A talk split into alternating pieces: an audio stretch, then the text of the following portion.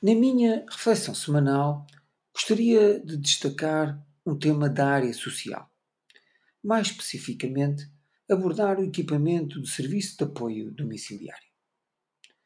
O número de equipamentos sociais em Portugal, segundo dados da Carta Social, tem evidenciado um crescimento considerável entre os anos 2000 e 2020. As respostas das estruturas residenciais para idosos e do serviço de apoio domiciliário cresceram 176% e 170%, respectivamente. As estruturas de serviço de apoio domiciliário representam uma capacidade de cerca de 112.272 utentes, onde 63% correspondem a lugares que estão abrangidos por acordos de cooperação, assumindo-se assim como um pilar fundamental do apoio social em Portugal.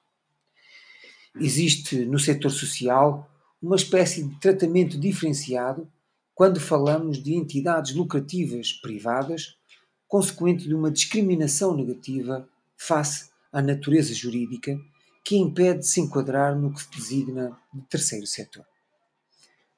O autismo institucional de uma tutela, que não reconhece o setor lucrativo como um player que pode ser útil, deve-se em grande medida à ausência de um corpo político-associativo que represente de uma forma clara e inequívoca as várias empresas sociais implementadas e distribuídas no território e que assistem e cuidam cerca de 37% dos utentes de serviço de apoio domiciliário em Portugal.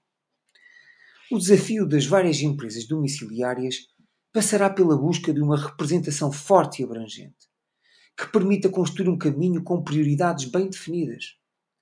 A regulamentação interna do setor, a afirmação da qualidade diferenciadora dos serviços realizados, a capacitação dos recursos humanos e a implementação de um modelo de cuidados que se adapta às necessidades das pessoas revelam-se fundamentais na vocalização da relevância deste setor.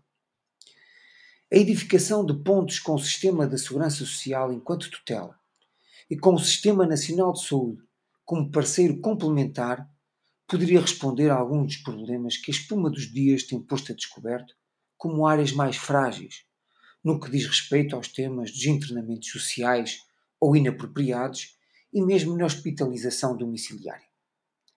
A capacidade de fazer sonhar as empresas deste setor em, candidatar-se às linhas de investimento no plano de recuperação e resiliência, que foram orçamentadas para esta área tão premente na nossa sociedade, configurar-se-ia como um grande avanço qualitativo. É da responsabilidade das empresas sociais lucrativas domiciliárias darem o primeiro passo e da tutela de as apoiar. A todos os ouvintes da Voz do Marão, o resto de uma boa semana.